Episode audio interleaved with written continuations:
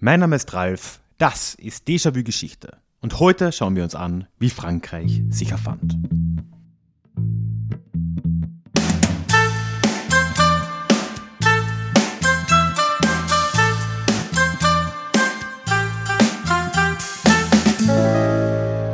Hallo und herzlich willkommen zurück zu dieser neuen Ausgabe des Déjà-vu Geschichte Podcast. Mein Name ist Ralf und hier in diesem Podcast geht es alle zwei Wochen, normalerweise, in die Vergangenheit, immer mit Blick auf das Hier und Jetzt und wo nötig mit einer Portion Augenzwinkern. Aber du merkst schon, wir sind schon seit relativ langem jetzt eigentlich wöchentlich unterwegs, so auch heute wieder. Wir sind heute beim dritten Teil dieser Miniserie zu den Gründungsmythen des Nationalismus angekommen, beziehungsweise beim dritten Kapitel aus dem Hörbuch, das das Ganze mal sein wird. Aber bevor wir heute reinstarten und uns die nationalen Mythen, die Frankreich erschufen, anschauen, noch ein Hinweis vorweg. Es ist nämlich jetzt bald wieder, und zwar mit bald meine ich in ein paar Tagen, am Donnerstag Déjà-vu Live angesagt auf YouTube. Vielleicht warst du schon Ende Februar beim ersten Déjà-vu Live äh, mit dabei. Da geht es darum, dass ich ein Thema mitbringe, ich äh, das dann quasi live auf, auf YouTube mit dir teile und parallel bist du und sind alle anderen ZuschauerInnen natürlich herzlich eingeladen, mitzudiskutieren im Chat. Ich nehme dann immer wieder Fragen auf und äh, versuche da einfach ja, draußen eine angenehme Diskussion zu machen. Und am Schluss bleibt natürlich auch Zeit für alle möglichen anderen Fragen, also so eine kleine QA-Session. Letztes Mal war das ein sehr gemütlicher Abend, so anderthalb, knapp zwei Stunden waren es, glaube ich sogar. Und genau das gleiche nehme ich mir für Donnerstag wieder vor und würde mich freuen, wenn du dabei bist. Das Thema dieses Mal wird Orientalismus sein. Also ich möchte mal ein bisschen reflektieren und auch ein bisschen Forschung vorstellen zu dem, wie wir in Europa oder auch in anderen westlichen Ländern prinzipiell den Osten sehen, den Nahen Osten, aber nicht nur, und wie dieses Bild, dieses oft gar nicht so bewusste Bild in der Vergangenheit entstanden ist und vielleicht auch, was man tun kann, um das ein bisschen zu verbessern. Du kannst dich voranmelden natürlich komplett unverbindlich, in einem Google-Form in den Show Notes. Da ist ein Link zu eben einem Formular, einfach E-Mail-Adresse rein und dann kriegst du von mir eine Erinnerung und dann auch eine E-Mail mit dem Link zum Livestream, wenn es dann losgeht. Und das ist, wie gesagt, am Donnerstagabend dann um 20 Uhr. Würde mich sehr freuen. So, jetzt starten wir aber auch schon rein. Teil 3 der Miniserie des Hörbuchs Gründungsmythen des Nationalismus, wie Frankreich sich erfand. Frankreich. Frankreich hat sogar für die Verhältnisse dieses Buches widersprüchliche Mythen. Monarchische und republikanische wechseln sich da ab und sie scheinen sich unglaublich zu widersprechen und doch ergänzen sie sich auf irgendeine magische Art. Das Ziel der Nations- und Gründungsmythen in Frankreich ist wie so oft die Etablierung einer langen Nationstradition. Es gibt aber einen großen Unterschied zu den Beispielen, die wir bisher hatten, Deutschland und Rumänien, nämlich, dass das in Frankreich auch eine lange Staatstradition mit einschließt. Hey, it's Ryan Reynolds and I'm here with Keith, co-star of my upcoming film If, only in theaters May 17th. Do you want to tell people the big news? All right, I'll do it. Sign up now and you'll get unlimited for $15 a month in six months of Paramount Plus Essential Plan on us. Mintmobile.com slash switch. Upfront payment of $45 equivalent to $15 per month. Unlimited over 40 gigabytes per month. Face lower speeds. Videos at 480p. Active Mint customers by 531.24 get six months of Paramount Plus Essential Plan. Auto renews after six months. Offer ends May 31st, 2024. Separate Paramount Plus registration required. Terms and conditions apply if rated PG. Um zu illustrieren, wie vielschichtig und widersprüchlich die verschiedenen Nationsmythen in Frankreich wirklich sind, kann man sich mal anschauen, welche historischen Persönlichkeiten in Frankreich besonders beliebt sind oder welche in Umfragen oft als besonders bedeutend genannt werden. Das sind eigentlich die Top 3 immer mehr oder weniger dieselben und eigentlich fast immer in dieser Reihenfolge. Auf Platz 1 wird Charles de Gaulle genannt, auf Platz 2 Napoleon und auf Platz 3 Ludwig XIV. Das heißt, wir haben jetzt hier wirklich erster Platz ein Republikaner, der Republikaner vielleicht, kann man sicher diskutieren. Zweitens ein Kaiser, Napoleon, aber auch einer, der in Verbindung mit der Revolution irgendwo steht. Und dann als drittens der größte, bekannteste König, den Frankreich jemals hatte, den Sonnenkönig Ludwig XIV. persönlich. Also hm, ist schon einiges am Widerspruch da.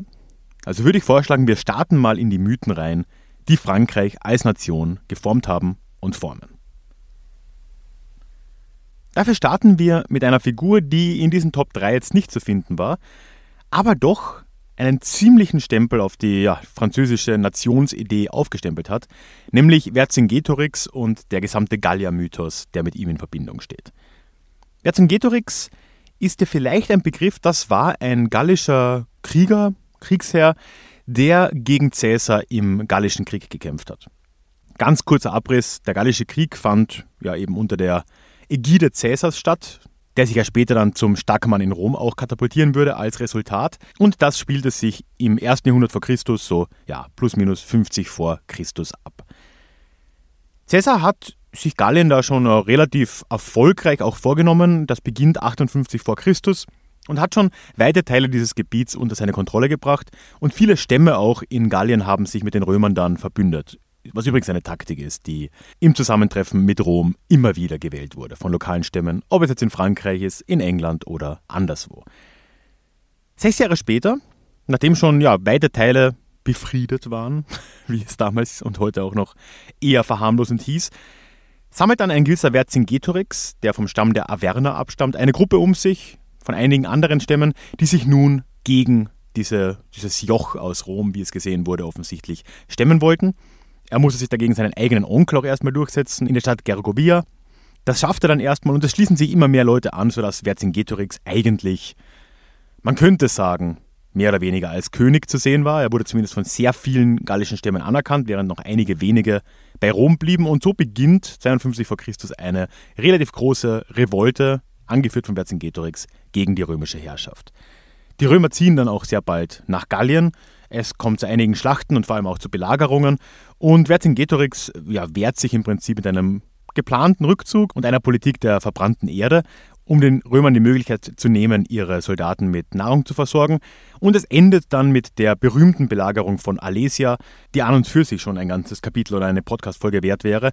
Denn in dieser Belagerung ist auf der einen Seite Caesar persönlich anzutreffen, der einen Belagerungsring um die gesamte Stadt zieht. Das heißt, wir haben Alesia, die Stadt, mit einer Stadtmauer, dann einige hundert Meter Niemandsland, dann einen Wall der Römer, die komplette Stadt wurde umschlossen dann die Römer und dann noch ein Wall der Römer, um einen Zatzheer aufzuhalten, das von der anderen Seite versuchen könnte und dann auch versucht hat, Alesia zu befreien. Also wirklich eine, ein, eine irre Szene, die am Ende mit der Niederlage der Gallier in, in Alesia endet und äh, Vercingetorix wird dann auch gefangen genommen, beziehungsweise ergibt sich in der traditionellen Erzählung. So genau wissen wir es nicht. Wird dann nach Rom gebracht, wird in einen Umzug durch die Stadt geführt und dann erdrosselt. Wie so oft ist diese Geschichte in der Folgezeit mehr oder weniger ein wenig in Vergessenheit geraten. Es gab Quellen, natürlich. Allein Caesar selbst hat ja berühmterweise über diesen Krieg in Gallien geschrieben, der Bello Gallico, den einen oder der anderen noch aus dem Lateinunterricht vielleicht bekannt. Und da kommt auch Vercingetorix und der Widerstand vor, wenn auch nicht in allzu großer Breite und natürlich sehr einseitig.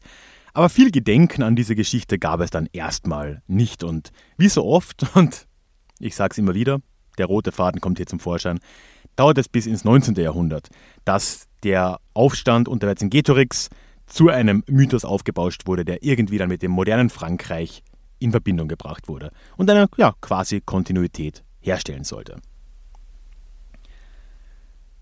Aber doch war das im Frankreich des 19. Jahrhunderts eine komplizierte Angelegenheit, wenn man sich ja ähnlich wie in Rumänien nicht nur mit den Galliern identifizieren wollte, sondern durchaus auch mit den Römern, weil natürlich auch hier das hat Frankreich mit Rumänien gemeinsam, ist ja natürlich die französische Sprache direkt aus dem Lateinischen oder dem Vulgär Volkslatein entstanden.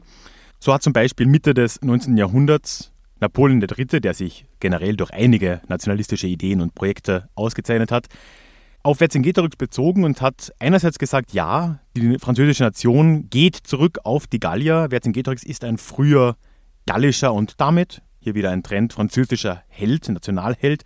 Gleichzeitig, und das ist wirklich interessant, sagte aber Napoleon III. selbst, dass die römischen Wurzeln in Frankreich stärker wären als die der Gallier, schlicht und ergreifend, weil die Römer eben die Sieger waren. Also ein gemischtes Bild, vor allem wenn man bedenkt, dass gerade Napoleon III. sogar einige Statuen für Vercingetorix errichten ließ, etwa auch bei Alesia, gleichzeitig aber die Rolle und die Bedeutung Vercingetorix dann im nächsten Satz wieder heruntergespielt hat. Also eine recht komplexe Angelegenheit. Der Mythos um die Gallier und Vercingetorix ist heute nicht mehr sehr präsent in Frankreich. Mit einer sehr großen Ausnahme, und vielleicht hast du dir das die ganze Zeit jetzt schon gedacht, Natürlich, Asterix ist hier eine tatsächlich sehr große Ausnahme. Eine Comicserie, die in den 50er Jahren begonnen wurde und eine direkte Verbindung eben zu den Galliern als frühe Franzosen darstellt.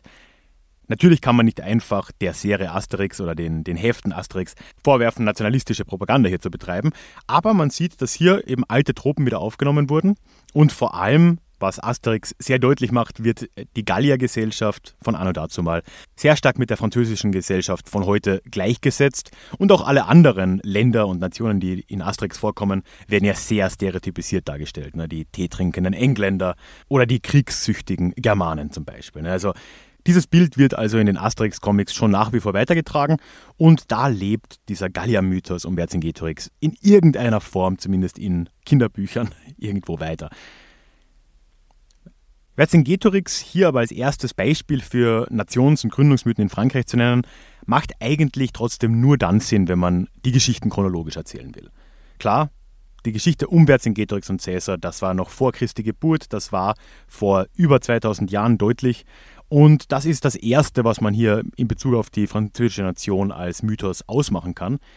Wenn man aber dagegen den ersten wirkmächtigen Mythos für die französische Gesellschaft und den französischen Staat finden will, dann muss man tatsächlich woanders hinschauen, denn wie gesagt, Vercingetorix wurde ja erst im 19. Jahrhundert relevant. Der nächste Mythos spielte in Frankreich dafür schon im Mittelalter eine Rolle. Es geht um den französischen Königsmythos. Wie anfangs schon erwähnt, ist alles, was du in dieser Miniserie hörst, auch Teil eines Hörbuchs, das Ende Mai erscheinen wird, mit dem gleichen Namen. Und ich möchte an dieser Stelle nochmal allen Mitgliedern des Déjà-vu Clubs danken, die es ermöglichen, dass so etwas auch kostenfrei hier im Podcast erscheinen darf oder dass ich eben nicht jeden Euro umdrehen muss und das einfach mal machen kann. Das heißt, vielen, vielen Dank. Ihr ermöglicht das hier. Ich hoffe, es gefällt dir, gefällt allen. Und es würde mich riesig freuen, wenn du dir den Club auch anschauen wollen würdest. Vielleicht ist das was für dich. Link dorthin findest du in den Shownotes oder auf deja-vue-geschichte.de. Dieser Königsmythos ist im Prinzip ein Vehikel, um den französischen Staat und damit die französische Nation in grauer Vorzeit, hier wieder in der Völkerwanderungszeit des späten 5. Jahrhunderts, zu verankern. Denn in der Zeit schwang sich ein gewisser Chlodwig aus dem Geschlecht der Merowinger zum Herrscher über die Franken auf und hat wohl auch noch einige andere Stämme unter sich vereinigt und damit die Dynastie der Merowinger im Frankenreich, im entstehenden Frankenreich, begründet. Wichtig ist da auch, dass er zum Christentum nach katholischer Prägung überging, und damit hat Chlodwig tatsächlich ein Reich begründet, das dann 300 Jahre später ja unter Karl dem Großen und der neuen Dynastie, der Karolinger, zu einer Großmacht in Europa wurde, zur größten Macht, die es in Europa seit Untergang des Römischen Reichs im Westen gab. Sowohl wenn man sich die Kaiserwürde an und für sich ansieht, dass ja Karl der erste Kaiser seit den römischen Kaisern war, im Westen. Und natürlich auch, wenn man sich das Territorium ansieht, allein die Ausbreitung des Fränkischen Reichs um 800 dann war ja ganz gigantisch. Und das wurde von Chlodwig korrekterweise durchaus begründet. Hey, it's Ryan Reynolds and I'm here with Keith, co-star of my upcoming film If, only in theaters May 17th. Do you want to tell people the big news? All right, I'll do it. Sign up now and you'll get unlimited for $15 a month in six months of Paramount Plus Essential Plan on us. Mintmobile.com slash switch. Upfront payment of $45 equivalent to $15 per month. Unlimited over 40 gigabytes per month. Face lower speeds. Videos at 480p. Active Mint customers by 531.24 get six months of Paramount Plus Essential Plan. Auto renews after six months. Offer ends May 31st, 2024. Separate Paramount Plus registration required. Terms and conditions apply if rated PG. Allerdings ist es natürlich auch hier nicht ganz so einfach, weil mit Frankreich hat dieses Frankenreich um 500 ja erstmal wenig zu tun. Frankreich entstand erst im 9. Jahrhundert durch die erste Reichstrennung, wo quasi der Osten des damaligen Frankenreiches zu dem wurde, was dann später das Heilige Römische Reich und irgendwann Deutschland wurde. Und der Westen wurde irgendwann langsam zu Frankreich. Vorher können wir das aber nicht sagen und gerade Chlodwig war ja ein Franke und hat damals wohl nicht in Anführungszeichen Französisch oder Vulgärlatein gesprochen, sondern wohl eher Fränkisch, was ein germanischer Dialekt war und nebenbei wahrscheinlich Hochlatein. Aber trotzdem wurde Chlodwig schon im Mittelalter, oder vielleicht auch gerade deswegen wurde er schon im Hochmittelalter, als Heiliger und Staatsgründer verehrt. Es war damals ja nicht wichtig, welche Sprache man sprach, das war vor der Zeit des Nationalismus. Und Chlodwig galt in der Kirche in Frankreich vor allem, aber auch im Adel in Frankreich als idealer König und wurde auch als idealer Christ verehrt. Etwas, was wir auch bei Barbarossa schon in Ansätzen gesehen haben und was wir etwas später auch bei König Arthurs in England noch sehen werden. Damit war Chlodwig schon im mittelalterlichen Frankreich eine ganz zentrale Figur, der gedacht wurde und die zu einem Nationalheld wurde, bevor es eigentlich eine Nation gab. Also er war ein Staatsheld und auch ein Held der Kirche. Und das hat sich auch lange gehalten. Und das gab es auch im 19. Jahrhundert dann noch, als neue nationalistische Ideale aufgekommen sind und neue Mythen gebaut wurden. Aber doch wurde das Interesse im 19. Jahrhundert an Chlodwig immer geringer und das hat natürlich einen sehr offensichtlichen Grund, nämlich das Ende der Monarchie in der Französischen Revolution kurz zuvor. Für uns Nationsmythensammler hat das aber wieder einen ganz eigenen Reiz, denn auch die Revolution und die Französische Republik brachte ja wieder ihre ganz eigenen Mythen dafür mit. Und auch wenn Chlodwig jetzt langsam weniger bedacht wurde, gab es doch genügend Mythen in der jungen Französischen Republik, denn nicht zuletzt haben wir ja schon in der Einleitung gehört, mit welchen Problemen der Loyalität die frühen Herrscher Frankreichs nach Ende der Monarchie zu kämpfen hatten. Welche Mythen nun aber genau für Frankreich angemessen waren, das war im 19. Jahrhundert und da haben wir vielleicht eine kleine Ähnlichkeit zu Rumänien. Alles andere als klar. Weil es gab eigentlich das gesamte 19. und auch Teile des 20. Jahrhunderts über mindestens zwei große Strömungen unter den Gelehrten, den Politikern und den Schriftstellern und allen anderen, die halt irgendwie was zu sagen hatten in Frankreich. Es gab einerseits die Anhänger der neuen Republik, die neue Mythen auch etablieren wollten, wie zum Beispiel den Sturm auf die Bastille oder auch die Marseillaise als Hymne. Und auf der anderen Seite gab es aber zahlreiche Monarchisten, was sich ja nicht zuletzt auch politisch gezeigt hat, weil Frankreich im 19. Jahrhundert immer wieder vor und zurück Richtung Republik, Richtung Monarchie, Richtung Kaiserreich sogar und wieder zurückgegangen ist. Dementsprechend war da eine gewisse Verwirrung zu spüren und das hat sich auch in der Gesellschaft gezeigt. Das Ergebnis war irgendwann dann eine sehr französische Mischung. Und auch wenn man sich heute in Frankreich umschaut, ist diese Mischung aus Monarchie oder zumindest Elementen der Monarchie und Ritualen und Mythen der Revolution wirklich offensichtlich. Man sieht dort eben den Präsidenten der Republik, der durch epochale Paläste des 17., und 18. Jahrhunderts marschiert und teilweise eben auch Rituale durchführt, die durchaus einen gewissen monarchistischen Touch haben. Und diese merkwürdige Mischung, die heute in Frankreich wirklich einigermaßen normal erscheint, baut er selbst wieder auf einen eigenen Mythos auf. Und den möchte ich jetzt am Ende erzählen. Du hast dich vielleicht schon gewundert, dass ich es übersprungen habe. Denn natürlich müssen wir, wenn wir über Frankreich sprechen, auch über Jeanne d'Arc reden. Jeanne d'Arc, oder im Deutschen auch oft die Jungfrau von Orléans genannt, war ein Bauernmädchen aus Lothringen, also aus dem Osten Frankreichs, im 15. Jahrhundert während des Hundertjährigen Kriegs. Die Geschichte ist, dass sie als junges Mädchen in ihren Teenagerjahren wohl eine Eingebung von Gott hatte oder vielleicht auch eine Wahnvorstellung, wir wissen es nicht genau. Und in den 1420ern zieht sie dann zu König Karl VII. von Frankreich, der gerade ein paar Probleme hatte. Zum Beispiel war er auch noch nicht mal gekrönt, weil die Engländer gerade für einige Probleme sorgten. Ja, und sie kommt tatsächlich nach einigem Hin und Her mit Gefolgsleuten zu ihm durch und erklärt ihm, dass sie einen Auftrag von Gott bekommen hätte, die Engländer aus Frankreich zu vertreiben. Er testet sie daraufhin, auf ihre Glaubwürdigkeit einerseits, aber andererseits wurde sie auch auf ihre Jungfräulichkeit getestet, was damals sehr wichtig war anscheinend, um eine Glaubwürdigkeit für so eine Gottesmission in einem Mädchen auch aufrechtzuerhalten. Ja, und letzten Endes stattet der König sie mit einer Rüstung und mit ein paar Männern auf und Jeanne d'Arc macht sich auf den Weg in Richtung Orléans, um dort die Belagerung der Engländer zu brechen. Sie bringt also Proviant in die Stadt, erfolgreich, und nimmt dann auch an einem Ausbruch der Truppen aus Orléans teil, der es tatsächlich auch schafft, diese Belagerung zu beenden. Danach ist sie auch mit dabei, als Karl in Reims tatsächlich zum König gesalbt wird, also das dann endlich stattfindet.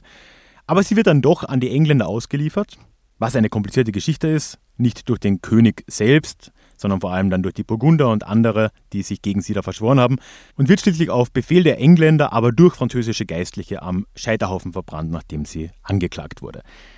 Diese Geschichte hat in Frankreich seit dieser Zeit eine gewisse Rolle gespielt. Vor allem eine klerikale Rolle, weil ja da eine Gottesbotschaft natürlich schon ganz zentral war. Aber jetzt im 19. Jahrhundert war diese Geschichte natürlich ein Geschenk des Himmels, wenn du mir das Wortspiel verzeihst. Denn jetzt konnte man diese Jeanne d'Arc nehmen und damit unter beiden Lagern in Frankreich gewisse Sympathien erzeugen. Denn Jeanne d'Arc war so vieles. Sie war fromm und sie war patriotisch. Sie war eine Frau, sie war ein Mitglied der Unterschicht. Damit konnte man bei Monarchisten und Republikanern, bei Konservativen und Liberalen und auch bei Sozialdemokraten und Kommunisten Punkte machen. Jeanne d'Arc war im 19. Jahrhundert also ein gemeinsamer Nenner, der einen Beitrag dazu geleistet hat, dass diese Mythen in Frankreich, die einerseits aus einer königlichen Vorzeit stammten, andererseits aus der Revolution, irgendwie zusammenfinden konnten. Und dieser Mythos nahm auch nicht mehr allzu schnell an Bedeutung ab. Noch im 20. Jahrhundert spielte er eine ganz große Rolle, gerade im Zweiten Weltkrieg, wo sich dann sowohl die Resistance auf sie bezog, ne, Kampf gegen Angreifer von außen, aber auch das Vichy-Regime, das Kollaborationsregime, das unter den Deutschen gearbeitet hat, die haben sich auch auf Jeanne d'Arc bezogen. Es ist tatsächlich erst seit dem Zweiten Weltkrieg und dann eben der europäischen Einbindung Frankreichs und Deutschlands, dass dieser Mythos von Jeanne d'Arc an Bedeutung verloren hat. Und heute ist es eigentlich so, dass nur noch die äußerste Rechte offen Jeanne d'Arc gedenkt.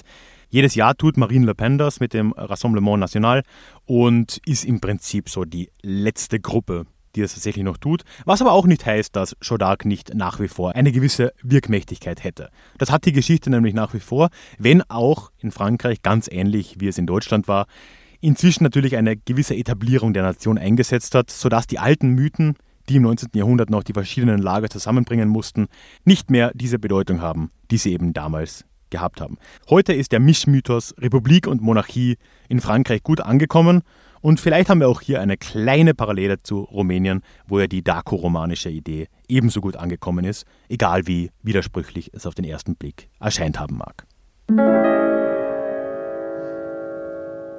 Ja, das war Teil 3 der Miniserie slash des Hörbuchs Gründungsmythen des Nationalismus. Insgesamt wird das Ganze sechs Teile haben, das heißt, wir sind jetzt gerade halb durch und ich hoffe, auch diese Folge zu Frankreich hat dir gefallen. Zum Abschluss möchte ich nochmal Danke sagen an alle im Déjà-vu Club. Ihr macht das hier mit möglich. Nur durch die regelmäßige Unterstützung im Club kann ich es mir erlauben, eben ein Produkt, was eigentlich mal was kosten wird, auch hier einfach mal so testweise kostenlos rauszugeben, was mich sehr freut, hoffentlich dich freut und ich freue mich über jeden, jeder, die das mit unterstützen will. Also schau dir das gerne an. Link zum Club ist in den Show Notes oder auch nochmal verlinkt auf deja-vue-geschichte.de.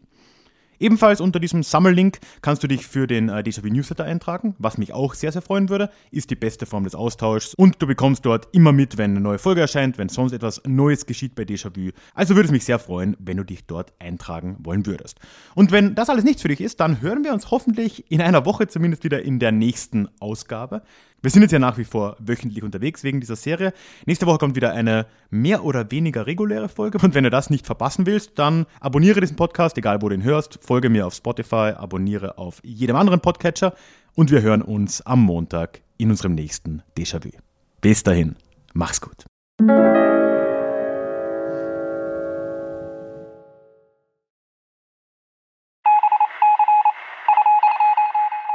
Möchtest du dich noch mehr mit Geschichte beschäftigen? Dann werde doch Teil der Community und hol dir deine persönliche Dosis Geschichte regelmäßig ins Postfach mit dem Déjà-vu Geschichte Newsletter. Dort erwarten dich abwechslungsreiche Geschichte-Häppchen, zweimal im Monat direkt in dein E-Mail-Postfach, Austausch mit mir, ich kann dich erreichen, du kannst mir direkt antworten und ich melde mich auch garantiert wieder zurück.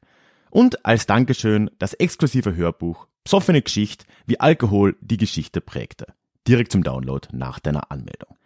Alle weiteren Infos zum Newsletter findest du verlinkt in den Show Notes oder auf ralfgrabuschnik.com slash newsletter. Ich würde mich sehr freuen, dich dort begrüßen zu können.